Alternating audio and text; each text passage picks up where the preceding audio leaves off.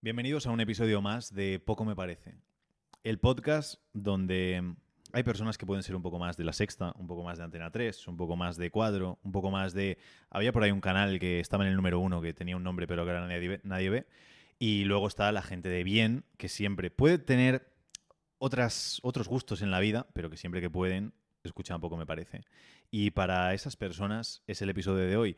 Y para el episodio de hoy tengo un invitado muy especial, que no sé si lo conoceréis, pero es don Pablo Luna.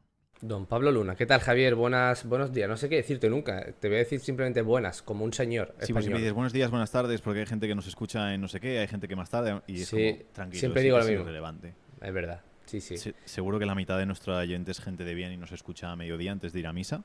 Exacto. Claro. Escúchame, oye, estamos en Viernes de Actualidad. Para mí, yo, sinceramente, es el día que más disfruto. Yo es el día que más disfruto. Después a la gente le- se ríen, es decir, hay gente que me manda después audios o, o me escribe y tal, de decir, ¡buah! Me he partido el culo. Pero después cuando es, ¿cuál es tu favorito? Siempre es o preguntas y respuestas o ¡buah! El sermón brutal, tal. Lunes y miércoles son días favoritos. Yo el que más disfruto es actualidad. Entonces, aunque todo el mundo dijese solo escuchamos sermón y solo escuchamos preguntas y respuestas, yo voy a seguir haciendo actualidad porque lo disfruto. Me gusta parecido comentar un en argumento- España. Ha, ha parecido un argumento muy de borracho cuando está a final de la fiesta. Sí, ¿Sabes? ¿no? De decir, a mí me da igual que nadie me quiera, yo me quiero a mí mismo. Exacto, exacto. Ha sido un poco así.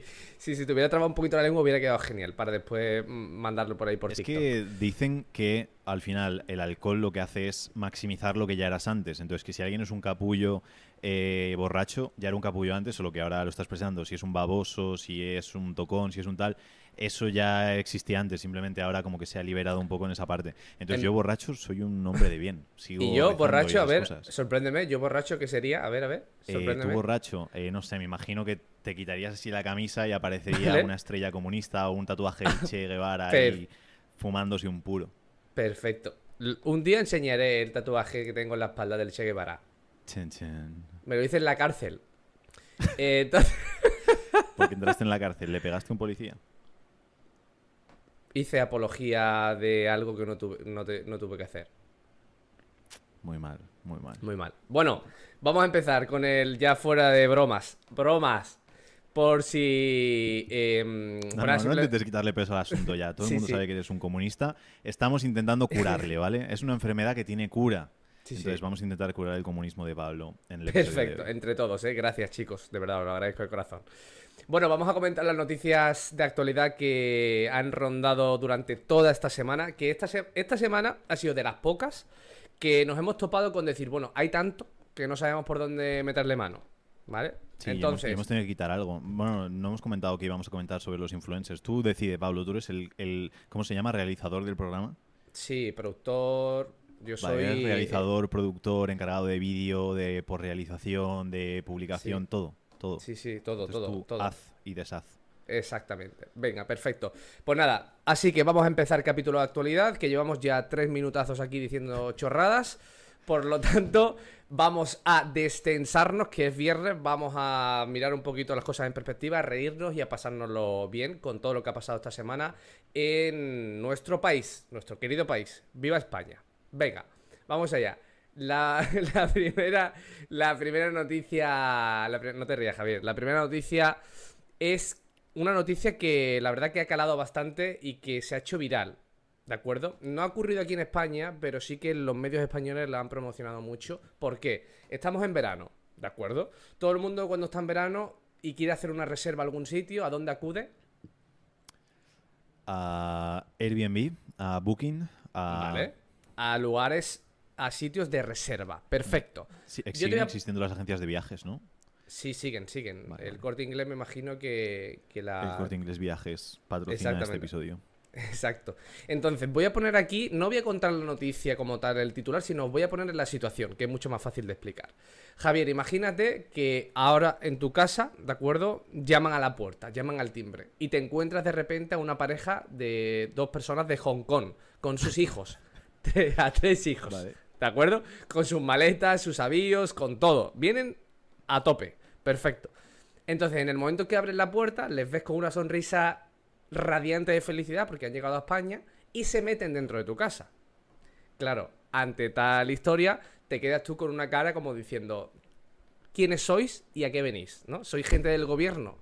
No creo. Vale, El perfecto. Exactamente, exactamente. Les mira si tienen camaritas y tal. No, bueno. ¿Qué es lo que ha pasado aquí? Bueno, pues una señora de Londres le han estafado en Booking porque hay gente que se dedica a plagiar eh, propiedades en Internet. Es decir, que cogen casas, cogen destinos a través de Google Maps y a través de este tipo de, cuestiones, las plagian y como que crean una... Aquí lo que pones es una dualidad de identidad, ¿de acuerdo? Es decir, que toda tu casa y todo lo que tú tienes lo ponen en Internet, en este caso en Booking, y venden reservas a través de la plataforma. ¿Qué le ha pasado a esta mujer? Pues que esta mujer se ha encontrado que día sí, día también venían gente, sobre todo de Hong Kong, ¿de acuerdo? Porque es donde habrán hecho en este caso la estafa, llamando a su puerta y diciendo que quieren entrar, que habían reservado. Y ciertamente le enseñaban el teléfono móvil y estaba la reserva hecha, era su casa, era su dirección, era absolutamente todo. Increíble. Termino con esto. Booking, ¿qué es lo que ha hecho? Pues le ha quitado un poquito de hierro al asunto, cerró en este caso pues la página de reserva de esta señora, pero ¿qué ocurre? Que quien lo haya hecho, que quien lo haya estafado, ha sido un absoluto crack porque vendió más de 110 reservas. Entonces la mujer se ha tenido que tragar, ¿de acuerdo? Porque un viaje a Hong Kong a España es bastante largo y bastante costoso. Se ha tenido que, que tragar a 110 familias durante tres meses acudiendo a tu casa, ¿de acuerdo? Con cara de ilusión y ella siendo aquí como la diabólica.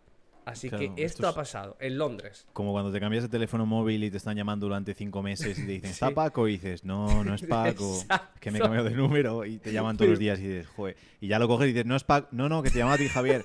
Ah, da igual, tampoco. Ya estás hasta los cojones de todo, ya dices, paso de la vida. Pero pobre mujer, qué mala suerte, qué picardía la de la otra persona. Fíjate, ¿eh? Eh, pero bueno, chicos, que no hagáis esas cosas que está feo. Montad un negocio de verdad. ¿Qué harías tú, Javier, cuando te llegue un- una familia de Hong Kong feliz? Uf, Depende, es que son muchos, ¿eh? Eh, Lo primero que haría sería preguntar a ver qué tal cocinan, porque digo, ahí a lo mejor me hacen algún plato así que esté bueno. Yo qué sé, es que hay que ponerse en la situación, ¿eh? Pero a lo mejor hasta les decía, joder, me sabe mal. A las 110 familias no, supongo que a la tercera diría, iros a tomar por culo ya. no me molestéis". Escúchame un momento, eso te iba a decir, digo, imagínate la 53. Claro, pero a lo mejor a la primera le digo, va, venga, pues venid tal y yo qué sé, ya miramos algo. No lo sé, es que sería muy random, me imagino que no, que diría, bueno, pues chicos, lo siento, buscaos un hotel o yo qué historia sé, pero tiene que ser muy random. Es decir, hay que gestionar mucho, porque no es decir, no, Claro. te han estafado, es como decir, eh, no me vaciles, y a quién llamas, y cómo Claro. lo gestionas. Y es eso, y, y sobre todo la repetición, el aburrimiento tan Uf. grande de decir, uff, como Sí. a Pablo. A Pablo le pasa mucho cuando sale de fiesta, que siempre hay mujeres y hombres que están muy encima de él toda la noche. Sí, y cuando exactamente. rechazas al primero al segundo lo haces con educación, pero cuando ya te están toda la noche ahí dices como, tío, déjame en paz ya, que ya lo sé, stop. Exacto. También te digo una cosa, eh, un hongkoneño, no sé si se dice así, eh, perdón por esta eh, por esta cutrez que acabo de decir, Honkaino pero es. un honkaino, un hongkoneño cabreado, ojo, eh, que te mete una llave. Yo, ¿sabes lo que haría si fuera tú, si, si te ocurriera en tu casa? Yo a todos le dejaría un ra- le tocaría la guitarra que tienes ahí detrás. Podría ser buena opción. ¿Por qué? Porque así los amansas y les dices, mira, estáis en España, tal, perfecto. Y ya se, os vais a otro sitio, pero por lo menos le has causado una buena impresión. Sí. Oye, fuimos, tal, nos estafaron, nos robaron un montón de pasta, tuvimos que coger un vuelo de no sé cuántas horas, llegamos hasta los cojones de encima 40 grados, no había quien sobreviviese en ese país de mierda. Luego llego, toca la puerta y encima me está... Pero, oh, ojo, cuidado que el anfitrión me tocó una canción ahí de Paco de Lucía en la guitarra Ojo. y por eso mereció la pena. Madre mía, qué maravilla. Qué maravilla. Bueno, pues para cerrar esta noticia, ci- simplemente comentar de que tengamos cuidado, sobre todo en las reservas que hagamos este verano a través de estas plataformas. Normalmente no suelen pasar estas cosas, pero bueno, que lo tengamos en cuenta. Y que algunas están muy bien hechas. Eh, justo compartí esta semana eh, una estafa que había llegado de Hacienda de que te devolvían dinero y digo, sí, Hacienda devolviendo dinero, ja. Eh, pero mm, decía alguien, es que ¿quién cojones es tan tonto de caer en estas cosas? Y digo, oye, mucha gente no tiene experiencia como para verlo y se creen las cosas, no tienen esa experiencia de haber visto tantas. No recibieron emails del príncipe nigeriano que tenía una herencia para darte y cosas así. Pero yo hubo en una que dije, ojo, qué bien hecha está. Y fue ligado a Airbnb y estas cosas que cuando estaba buscando piso hace años ya, eh, salió un piso que estaba correcto, es decir, estaba mejor amueblado que el resto y por debajo del precio de mercado para alquilar. Y dije, oh, buena idea. Y hablabas con la persona, era un particular, hablabas con la persona y decía que sí, lo que pasa es que estaba fuera ahora de viaje, que tenía eh, para hacer un, que podías hacer una reserva si te interesaba y que lo tenía puesto en Airbnb, entonces que reservases un día simplemente de, de esto, ya lo contaba como la reserva y que, y que así ya podías, en cuanto volviese, poder ir a verlo y todo esto. Y yo digo, ni de coña voy a hacer la reserva, pero digo, bueno, voy a mirar y te mandaba un link a Airbnb y entrabas y era una web igual que Airbnb, pero clavada súper, súper bien, muy, Joder. muy elaborado y muy currado. Y yo, desconfiado como soy, empecé a mirar y luego vi ese mismo piso en diferentes ciudades dentro de España, haciendo búsqueda por las fotos y estas cosas, y dices, ojo, qué currado y, y qué bien. Bien la picardía, mal el hecho de hacerlo aprovechándote de la gente y engañando. Pero mm, que yo valoro la, la creatividad de la gente. Qué bueno, aunque sea para las estafas. Perfecto, nos quedamos con ese mensaje, Javier. Maravilloso. La estafa desde poco me parece. Exacto, No, no, exacto. portaos bien. Venga, perfecto. Bueno, no vamos a salir de la noticia y nos vamos a ir, vamos a seguir en el verano, en las vacaciones, porque está todo el mundo ahora en, en plena vacaciones. Y debate, debate, aquí hay debate. Señor Javier, aquí hay debate. Te planteo ya la pregunta. ¿Tú te pones el calzoncillo debajo del bañador cuando te vas a bañar a la playa o a la piscina? ¿Sí o no? No me argumentes, ni un depende. ¿Sí o no? No, jamás en la vida. Jamás. Jamás lo he hecho.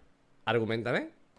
Eh, solo creo que solo he tenido uno y me imagino que va ligado a esto. Solo he tenido un bañador que no venía con redecilla de esta dentro. Entonces, ya directamente, si pones redecilla del calzoncillo, creo que es muy incómodo. Y, y solo tuve uno que no llevaba como redecilla, era como si fuese un pantalón normal, y también Ujú. lo llevaba ya lo comando. Sí que es un poco más incómodo, entonces entiendo que a lo mejor si se venden más bañadores de ese estilo tenga más sentido, pero no lo veo muy útil. Después tarda mucho en secar, es un coñazo. Creo que la ropa interior en la gran mayoría de ocasiones es una conspiración del gobierno para dejarnos estériles a los hombres, pero eso ya son cosas mías. Entonces considero que hay que utilizarla lo menos posible. Entiendo que puede ser un poco guarrada según lo que hagas y dónde estés, ir sin ropa interior, pero sí que creo que la ropa ceñida en el área testicular es muy negativa para la circulación, para esto. Es que entended que las mujeres es otro rollo, ¿vale? Las mujeres os buscáis la vida os apañáis. Pero para los hombres, los testículos están en constante movimiento. Si ahora mismo os tumbáis boca arriba y os miráis los huevos, veréis que se están moviendo todo el rato. Y eso es para. Porque haces así, o sea, como un ojo loco. Tampoco están tan locos, Bueno, se tío. mueven para arriba o para abajo a cámara lenta, ¿vale? Tampoco penséis Vale, que vale. está ahí Usa- Usain Bolt corriendo. Pero el tema es que necesitan refrigerarse para mantenerse a una buena temperatura. Es malo el calor, obviamente es mala la radiación, es mala la compresión. Por lo tanto, tienen que estar relativamente eh, en movimiento, holgados y demás. Y mm, la moda va muy ligada a ceñir todo mucho ahí y no es lo más adecuado para eh, nuestra salud, nuestros niveles hormonales, bla, bla, bla y todo esto. Entonces sí que creo que es un invento del feminismo para jodernos la vida. Entonces intentad llevar ropa interior ancha, no excesivamente apretada y todo lo que podáis estar sin ropa interior mucho mejor. Sobre todo para dormir, sí que es muy recomendable el hecho de hacerlo sin para que haya plena libertad de movimiento. Perfecto, maravilloso. Bueno, voy voy a explicar el por qué ocurre esto. O me vas a preguntar. Primero, que ahora te toca a ti decir, ¿ha usado Perfecto. usted calzoncillo con bañador? Vale, yo lo que pasa que es que normalmente utilizo un bañador corto turbotanga. ¿Qué va? ¿En serio? Sí, sí. Como los abuelos italianos. Exacto, que están negros como el hollín, Correcto. de que llevan tres meses gastando pasta en España que nos vienen de lujo para que después Pedro Sánchez de por ahí al fan- a- con el Falcon y demás eh, Siempre gastando tiene que meter dinero. algo, siempre tiene que meter algo. Sí, sí, siempre tengo que meter algo. Entonces, mm, sí, o sea, ese es que es el más cómodo, porque después te secas más rápido, te lo quitas más rápido. Es perfecto. Perfecto. Yo lo recomiendo siempre. Es verdad que a no todo el mundo le queda igual. Pero bueno, quiero decir, para gustos colores. El motivo por el que ha salido esta, esta noticia y por el que lo tenemos que tener en cuenta, y es que aquí hay sobre todo un enfermero que se ha puesto, que se ha hecho muy viral y que un enfermero además que ya tiene bastante peso en redes sociales, que ha asegurado que llevar calzoncillos debajo del bañador no es una buena idea. ¿Por qué? Porque reduce la calidad del esperma por el aumento de la pe- temperatura escrotal. Correcto. Pero este no es el único inconveniente. A pesar de que pueda ser beneficioso para evitar rozaduras en momentos puntuales, es más probable el hecho de que se te meta arena bajo el boxer que pueda provocar, por ejemplo, este hecho, rozaduras todavía más agudas. Por esa misma razón, es mucho mejor que acudas tanto a la playa, a la piscina o a cualquier sitio en el que te vayas a bañar sin ropa interior. Pues ahí lo tienes. Perfecto. Así que si hay, si hay que procrear, como tú quieres tener 20 hijos, pues por eso no te ponen nunca el, el calzoncillo, ¿verdad? Correcto. Hay que mantener una calidad seminal excelente. Perfecto. Bueno, pues de noticia de vacaciones, de playa y de cosas buenas, nos vamos un poquito al... No sé ¿A qué decir. No sé qué decirte. Nos vamos a ir, mira, vamos a hacer una cosa. Te voy a contar una noticia buena y una noticia mala, ¿de acuerdo? Te voy a contar una noticia que tiene que ver con el gobierno, ¿de acuerdo? Pero antes te voy a dar un precedente. Y voy a hablar de moscas, como las moscas del gobierno. Vale. ¿De acuerdo? Entonces, ha habido en estas semanas un hito a nivel de inteligencia artificial y a nivel de tecnología. Porque han hackeado el, el cerebro de una mosca. Y no solo es que lo han hackeado, sino que han manipulado sus neuronas y han podido controlar sus movimientos. Por lo visto, es- esto ha sido un hecho súper histórico porque va a permitir poder estudiar mucho mejor el cerebro de lo que lo hemos estudiado, tratar enfermedades súper importantes que tenemos hoy en día y desarrollar tecnología de comunicación directa entre el cerebro y la máquina. ¿Hacia dónde vamos, Javier? Qué guay. Vamos hacia, hacia adelante. Eh, no sé, está bien. Es que con la ciencia no me meto, porque la ciencia a veces hace cosas que dices, joder, es que esto se puede usar para cosas muy malas, pero también se puede usar para cosas muy buenas. Entonces está, está guay. Me imagino que harán experimentos con humanos en algún momento Sí. y a ver qué tal. Es que realmente tampoco les hace falta, tío, que usen robots, pero ya me estaba imaginando ya a todos los militares controlados eh, cerebralmente. A... Claro, es que, ojo, esto, Es que ¿eh? vi una noticia. eh, bueno, es que vamos mucho ligados al, al control. Creo que tenemos otra noticia un poco ligada al respecto.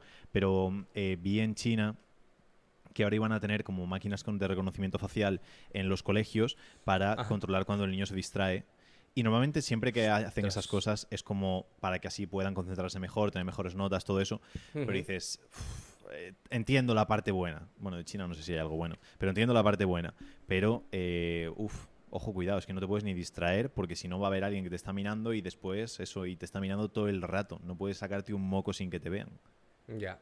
Sí, o sea, el hecho de la privacidad, que esto son cosas que vamos a tener que controlar. Pero bueno, ahí está este, este hito. A mí, me- este, sinceramente, este tema me da un poco de miedo. Pero bueno, no quiero que hablemos de la mosca en cuestión, quiero que hablemos de algo que yo sé que te la vas a gozar en este capítulo. Nos la vamos a gozar todos. ¿Por qué? Pa- Pablo Porque- siempre tiene noticias sorpresas y noticias que hemos comentado previas.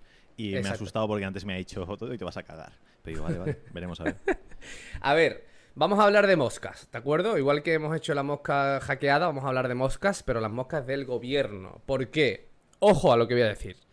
Transparencia ha instado a Moncloa a revelar los datos de los asesores de la presidencia. Este, estos han pedido al gabinete de Sánchez detallar sus funciones, el currículum y los salarios. ¿Y cuál ha sido la sorpresa? Que Sánchez ha dicho, por aquí se va Madrid. Os esperáis un ratito. Ojo. Ojo porque podemos estar ante la mejor noticia que hemos comentado nunca jamás. En poco me parece. Mira, te digo más, pone, y es que según la resolución a la que ha tenido acceso la fuente, que en este caso es Europa Press, Moncloa optó por el silencio y no contestó a la petición de la información. Viva. Viva el gobierno. Eh, tú como representante de las juventudes del PSOE, imagino que dirás, normal, necesitan tiempo para justificar las acciones que han hecho, que en, en ningún momento nadie duda de que las hayan hecho por el bien de todos los españoles, pero que simplemente dicen, ¿por qué voy a ser yo transparente si soy un funcionario público elegido por los españoles para realizar un trabajo para todos los españoles? No voy a ser transparente porque no hace falta, lo hacen todo tan bien que no hace falta ser transparente. Y sé que va a haber un montón de gente que va a justificar eso, pero esto es reincidencia tras reincidencia tras reincidencia del hecho de decir eh, no hay transparencia en algo por lo cual debería haber. Y tenemos un problema en España muy grande de transparencia, que no sabemos lo que hacen muchos organismos, no saben lo que hacen muchas cosas. Justo antes hablábamos de exceso de control, hay exceso de control a la población general, pero luego hay un- una carencia de control tan grande en cómo se utiliza el dinero eh, de los españoles, en qué es lo que hacen los cargos públicos en todos los niveles eh, puestos. Eh, todos los asesores que hay de los cargos públicos no se sabe ni cuánto le pagan, ni qué es lo que hacen, ni por qué están ahí, ni qué han conseguido para estar ahí. Y luego dicen, no, es que eh, los de derechas o los niños ricos o tal van todos eh, elegidos a dedo, a bla, bla, bla, todo esto. Hostia, creo que menos meritocracia que la que hay en cosas del tema político y gobierno y demás, en pocos sitios ocurre. Entonces, me alegra esa noticia, me entristece, porque ya te digo que va a haber gente que aún así va a justificarlo y va a decir, es que es normal que no sean transparentes con las cosas que hacen. Pero me alegra para ver si la gente... Vi un vídeo, el Diego Ruzarín, nunca me sé los apellidos, ¿sabes quién es? No. Vale, es uno que tuvo un... Es eh, mexicano, voy a decir mexicano por decir algo, lo siento a todos los mexicanos si no es, pero es un chico de Latinoamérica, un señor que se hizo viral porque hizo una, una tertulia con con Carlos Muñoz y se supone que le reventó. A ellos estoy súper en contra de lo que dice y demás, pero hoy vi un reel que ni idea, ni lo vi, pero ponía, eh, la gente ha dejado de creer en el Estado y decía que el Estado ha hecho las cosas tan mal que ha pasado. Entonces, a mí me gustaría que la gente dejase de creer en el Estado para que el Estado tuviese que cambiar, para que volviese la gente a poder confiar en el Estado.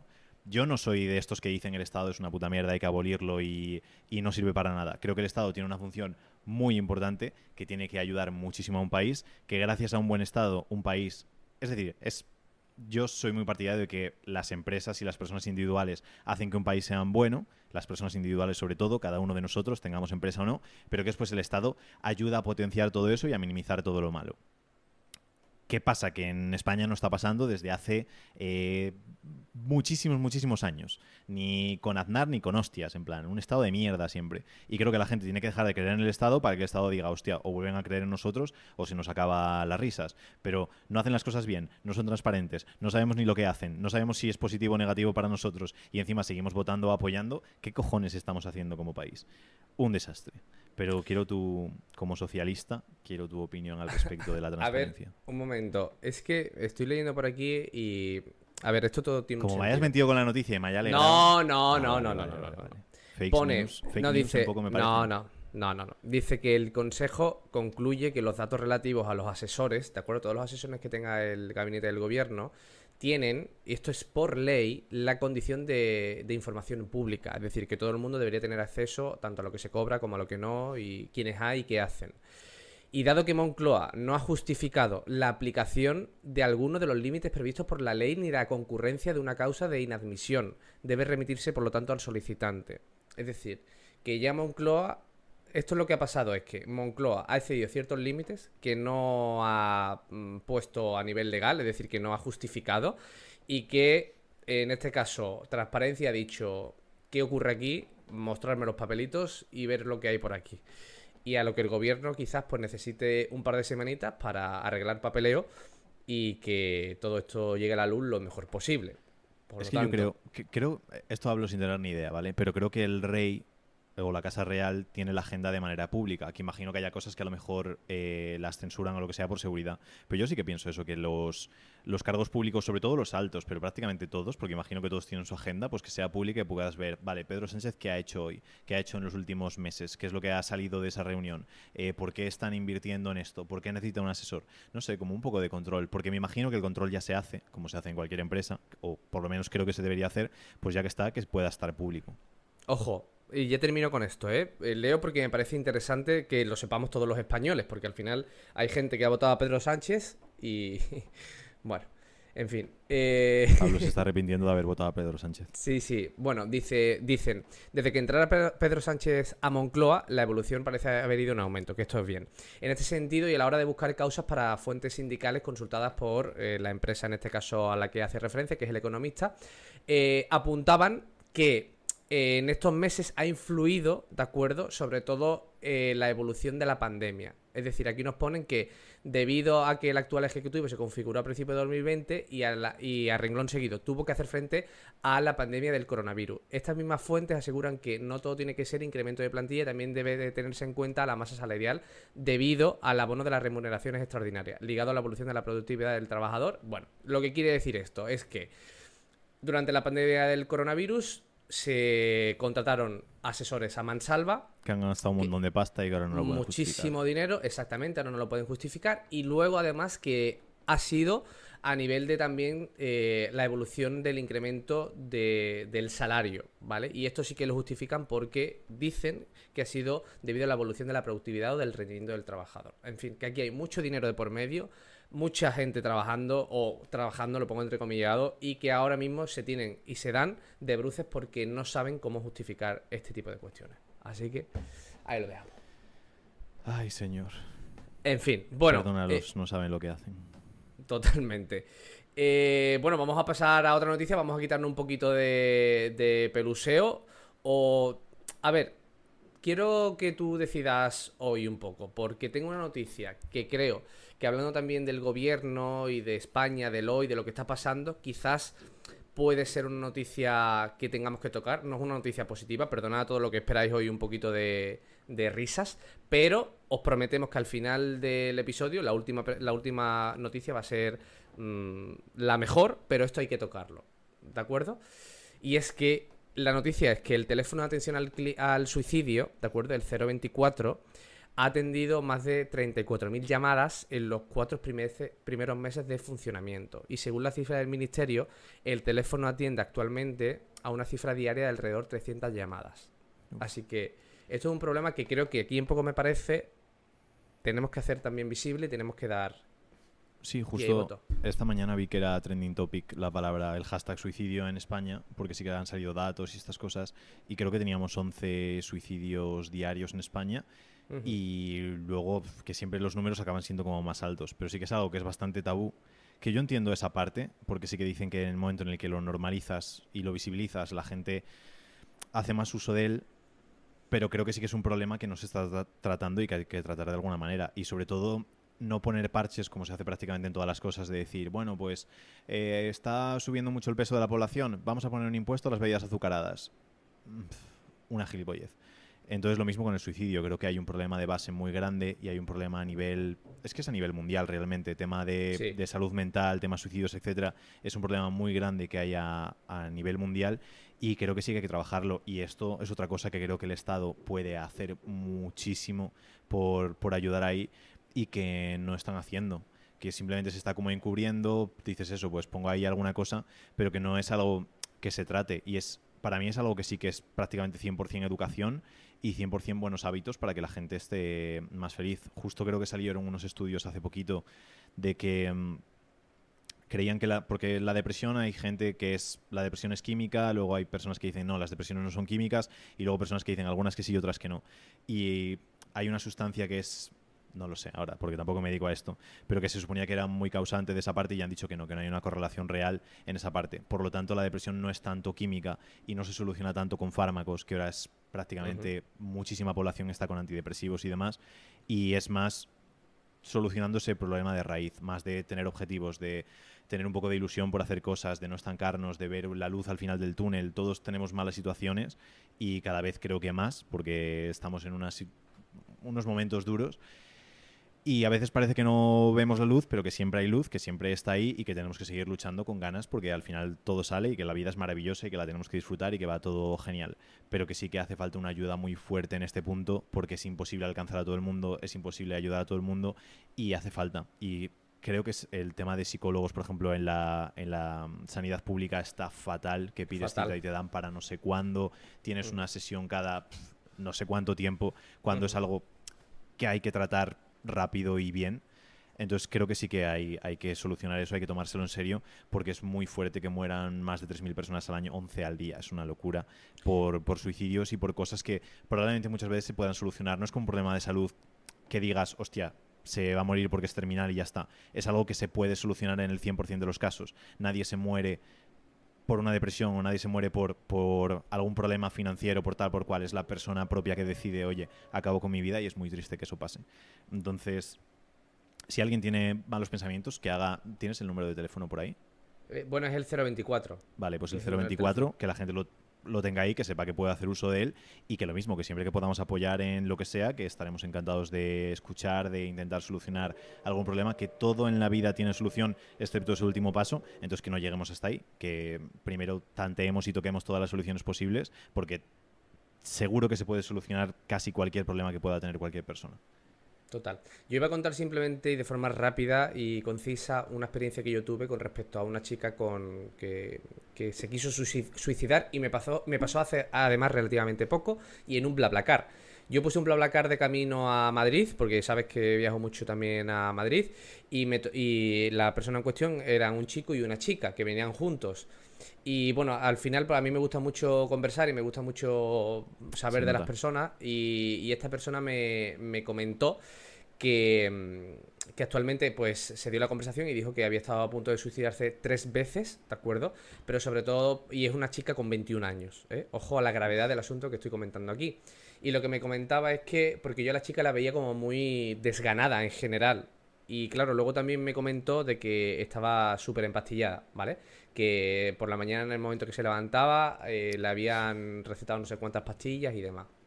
Y que el problema real de esto y lo que me jode es que ella mm, sabe que las pastillas no son su solución, ¿de acuerdo? O sea, se las toma porque le ayuda a que no tenga determinados tipos de pensamiento, ¿de acuerdo? Le ayuda a equilibrarse a nivel mental. Pero ¿qué ocurre? Que el problema lo sigue teniendo ahí. Es que es un y que los, Mm. los psicólogos y los psiquiatras, que también está de psiquiatras esta, esta chiquilla, de la seguridad social, ¿de acuerdo?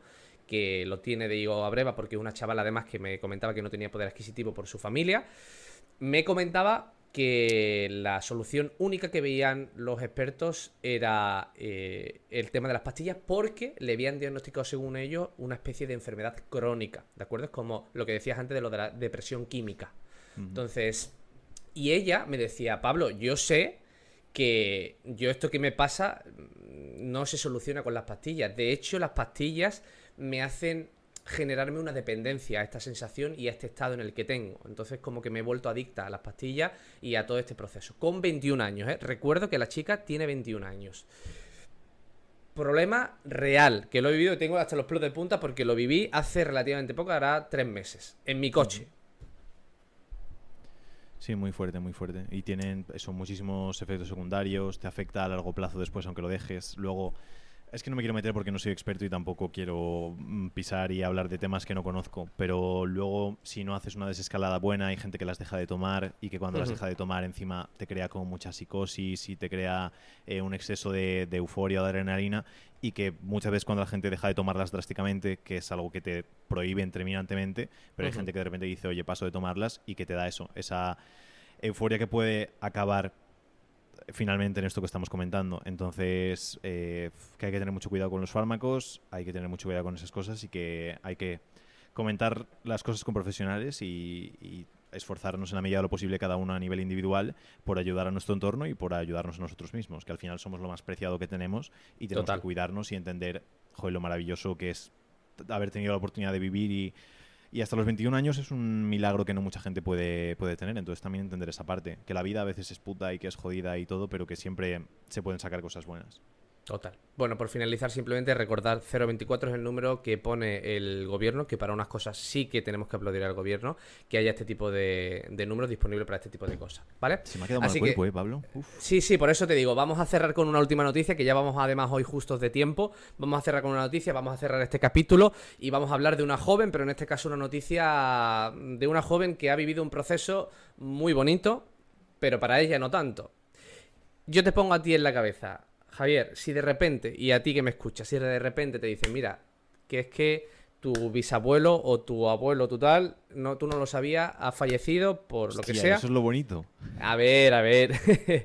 y se te deja una herencia de 4.000 millones de euros, ¿de acuerdo? Vale, eso sí que es bonito.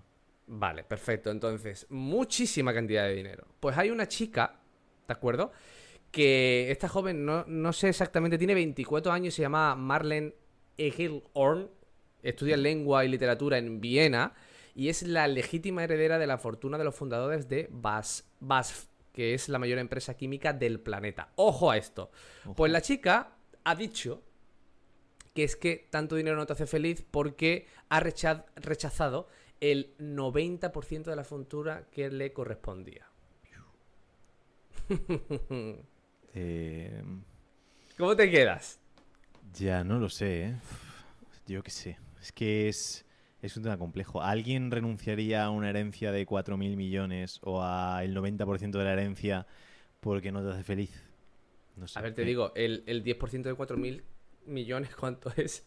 Eh, sí, te quedas con eh, 400 millones, que también está bien, ¿eh? Pues a ver, la, la puedo entender, pero no lo sé, simplemente. Y claro, es que no sé, si renuncias se la queda el Estado. Que es que yo siempre pienso, mejor coger esos 4.000 millones, decir, vale, con un 400 me llega. Tampoco, tonta tampoco es, 400 también está correcto. Pero que dices, los otros 3.000 lo que sea, 3.900 3.600, ¿no?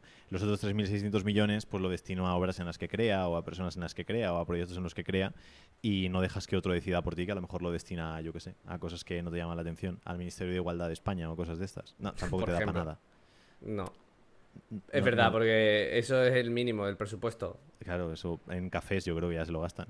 Exacto. Em, pero no sé, que nos comente la gente ahí si dice, hostia, pues ya habría renunciado, yo me lo habría quedado todo, yo lo habría destinado a tal cosa exacto. Vamos a abrir, yo creo que ronda de, comentarios para que, para que tú, poco me pareciano, que ya hay gente que ya se autodenomina poco me pareciana, eh, que he visto por ahí, que nos digan si realmente se quedarían con, con, una, con una herencia tan grande. Que supongo, Javier, que yo esto quiero que no lo has tenido en cuenta, pero a lo mejor es que esta chica dice: Mira, es que es la industria química más potente del mundo. Que los 4.000 millones me imagino que serán en patrimonio, no serán en liquidez. Eh, puede ser que a lo mejor se haya quedado solo con la liquidez y dice, oye, de la empresa a buscar la vida que yo paso. Exacto. Sí, pueden ser mil factores. Eh, aunque ya hemos pasado la media hora, Pablo, eh, ¿te parece si comentamos dos noticias ligadas a el excesivo control que estamos teniendo últimamente con la ley de los influencers y con los espejos retrovisores de los coches? Perfecto, tírale. Eh, cuéntanos la de los espejos retrovisores. Vale, perfecto. Mira, esta es una noticia que es verdad que la tenía por aquí, que yo creo que me parece también interesante, y es sobre todo acerca del control. Al control al que vamos, ¿de acuerdo? Es decir, como se nos, se nos da a entender que cada vez tenemos más libertades, pero la realidad es que cada vez estamos más controlados, porque a los gobiernos y a la gente que manda no le interesa que el ciudadano común, el ciudadano a pie, esté libre y que piense por sí mismo. No les interesa. Por lo tanto, bueno, medidas de control. A partir del 2024, todo el mundo que tenga coche, Javier, tú tienes coche, ¿verdad? Y supongo que todo el mundo que tenga coche, eh, que nos esté escuchando, tendrá coche seguramente. Bueno, pues chicos, a partir de 2024 sale un nuevo equipamiento para todos los coches que se llama ADAS, ¿de acuerdo? Que en este caso son cámaras que mm, recogen información acerca de nuestro estado como conductor. ¿Esto qué es lo que va a facilitar? Pues que cuando tengamos un accidente, Dios no lo quiera, toquemos madera pues que se vea y se identifique con mayor claridad y con mayor exactitud las causas de dicho accidente. O sea que si te pegas un topetazo y es culpa tuya, que encima que estás jodido, te toque pagar. Amigo, ¿cómo ves esto, Javier? Es que esto es lo que lo comentábamos antes, el hecho de cómo empiezan ciertas cosas ligadas a esto es por tu beneficio, o por tu seguridad, o por tu salud, o por tu tal, pero que acaban desarrollándose en cosas que no tienen tanto que ver con esa parte. Es como eso, el certificado COVID es por tu seguridad para que puedas hacer tal, todo esto, y luego acaba convirtiéndose en una herramienta de control de la población, etcétera. Entonces es lo mismo, el hecho de decir, oye, vamos a poner una cámara por tu seguridad para que si tienes un accidente se pueda ver hasta qué punto todo esto. Pero la segunda parte es el hecho de decir, vamos a estar grabándote eh, por dónde conduces, lo que haces, vamos a grabar tu cara todo el tiempo, vamos a ver si bostezas, si no bostezas, si te mueres las uñas, si tendremos que multar, si usas el móvil, si estás distraído, si discutes con tu pareja, si al final es un control absoluto de todo y llegará un momento en el que es eso, que haya cámaras en todas las calles, que haya cámaras en todos los portales, que a lo mejor te obligan a poner cámaras dentro de tu casa por que, oye, hay tanto peligro con los robos ahora que está bien que haya cámaras en tu casa que pueda controlar el Estado y que así si entra alguien a robarte eh, lo puedas ver y la gente dirá, oh, qué majo es el Estado que pone cámaras en mi casa para controlar eso. Ya, pero van a saber cuántas veces vas a mear al baño y estas cosas. Y es un control tan absoluto que digo, ¿dónde paras? ¿Dónde pones el límite? ¿Dónde dices que dejen de controlarme aquí? Y no lo sé, no sé tú qué opinas al respecto. A ver, de todas formas, también te digo, de momento, y esto lo aclaran, ¿de acuerdo? Porque supongo que también que quien lo lleva a cabo lo aclara, que estas cámaras no recopilan o envían la información que recogen. Es decir, que no retransmiten. Pero luego Ahora a Facebook y a un montón de empresas porque decían que no, pero después sí que recababan los datos. Vi una noticia de Amazon, creo que la comentó la o Gaizka o Emi de la Sierra, creo que la compartieron. Puede ser, que era que Amazon estaba vendiendo un montón de rumbas a precio de coste porque no querían ganar dinero con las rumbas, sino que querían ganar dinero con los mapas que hacen las rumbas de las casas de la gente. Porque, madre Porque así sabes, puedes escribir la capacidad adquisitiva de la gente por el tamaño de sus casas, que es un factor bastante interesante. Además de que ya tienes la localización, de tener la dirección, entonces ya sabes, barrio rico, casa grande, tiene pasta, pueden gastar. Si es muy diáfana, sabes que no tiene muchos muebles y se lo puedes vender. Si hay muchos juguetes por el suelo, sabes que puedes venderle eh, productos para niños. Entonces, que recabas mucha información y que puedes decir, no, es información que no va ligada a tu persona o tal o cual. Es información y nunca sabes la gente después lo que hace con ella y hasta qué punto eso se puede filtrar, luego ocurre, luego no, luego tal. Entonces la privacidad de las personas creo que es algo que hay que respetar. Eso como punto número uno. Y dos, también respetar el tema de la libertad de expresión, que es la otra cuestión que creemos que es interesante el hecho de comentar. De la nueva ley de los influencers. Exactamente. A partir de creo que es 2023, todos los influencers, todos los influencers dicen todos los streamers y luego ponen como diferentes opciones, que es si ganas dinero haciendo mm, streams, tienes que hacerlo. Si creas, generas un impacto sobre tu audiencia, tienes que hacerlo. Si eres responsable de los comentarios que dices, es decir, de, tus comentarios editoriales, tienes que hacerlo. Entonces, prácticamente cualquier persona que quiera eh, hacer uso de redes sociales a nivel expongo mis cosas, se tiene que, tiene que pasar por el registro. Y esto lo hacen lo mismo. Es por seguridad y por el bien de todos. Entonces es para proteger a los menores y para proteger la clase de contenido que van a consumir. Entonces primero te dicen para evitar contenido violento y pornográfico. Pero después te dicen, después vamos a controlar también las cosas que dice la gente para asegurarnos de que no abusan a nivel publicidad o publicidad mala. Y vamos a controlar que no hagan comentarios que sean mentira. Vamos a evitar las fake news. Pero es que todo esto tenemos que entender que hay unas personas que deciden esto sí, esto no. Entonces, a lo mejor nosotros, esas personas que controlan el contenido que nosotros ponemos, son personas que pertenecen al gobierno esas personas que pertenecen al gobierno van a dejar de decirle a Pablo las cosas que dicen, van a dejarme decir a mí las cosas que dicen, o van a decir, es que lo que decís es mentira. Es que lo que decís genera miedo o altera el orden de las personas. Por lo tanto, no podéis hablar de esas cosas. Y entonces solo vamos a poder decir, Pedro Sánchez, qué bueno es. Qué bueno es el gobierno. ¿Cómo baja el paro, eh? Madre mía, cuánto empleo crea. Mía, eso de la transparencia no hace falta al gobierno. Cuando lo haces todo tan bien, que no pierdan el tiempo en estar recabando eso y que sigan haciendo el bien en, en nuestro país y al final te limita en, en ese aspecto todo esta ley mordaza ley de los influencers. Entonces, para mí, creo que es negativo.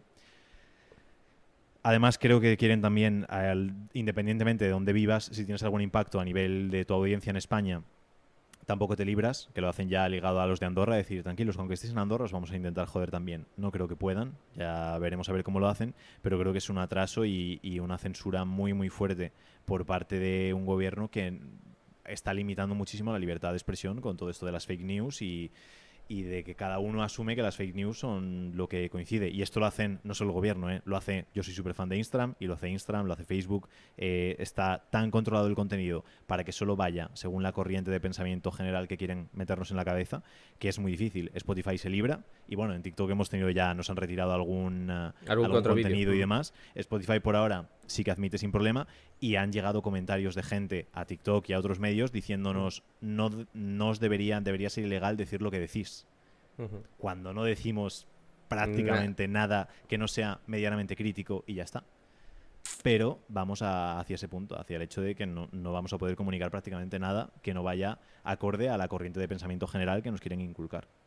Es que es muy fuerte, pero una de las medidas, de acuerdo, que yo veo más. Mm, bueno, es que de verdad me da vergüenza decir esto, pero eh, pone aquí, dice que se debe promover la reducción de la exposición a los menores a aquella publicidad con alimentos y bebidas que contengan grasas, ácidos grasos trans, sal, sodio y azúcares. O sea, es que esto es muy fuerte, ¿eh? Es que el problema es lo mismo, que al final, como todo es una mafia, todo va unido. El otro día, eh, creo que fue en Lidl, que salió lo del Nutri-Score, esto de que te sale A, B, C, D y sale. Y fui a los congelados, eh, vi las patatas fritas de bolsa y era Nutri-Score A cuando lleva aceites vegetales, es un producto altamente en grasas, etcétera, etcétera. No es un producto Nutri-Score A. No te voy a decir que sea una F de suspenso de no te acerques a esto en la vida, pero una A ya te aseguro yo que no es. Las galletas infantiles para niños con aceites vegetales y demás, ya te aseguro que una A tampoco es. Pero ¿qué pasa? Que al final todo se paga, que al final todo son contactos, que al final todo es influencia y al final tú dices que es sano X cosas si alguien paga para que eso sea sano y tú dices que es insano esas cosas si no son rentables para las grandes industrias. La carne roja no es rentable, por lo tanto eso es venenoso y es malísimo, te da cáncer, es malo para el medio ambiente y es lo que pasa es que no es rentable.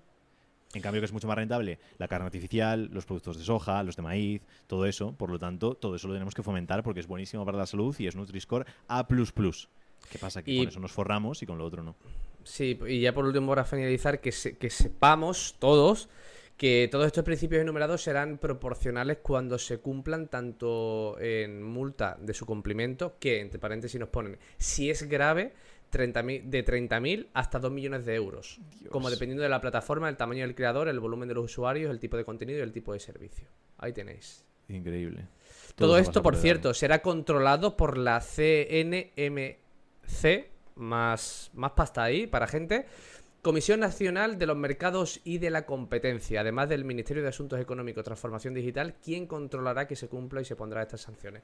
Esto da miedo. Esto de verdad. digo que son los, los medios de comunicación para los que trabajaba Pablo, que salió a tiempo.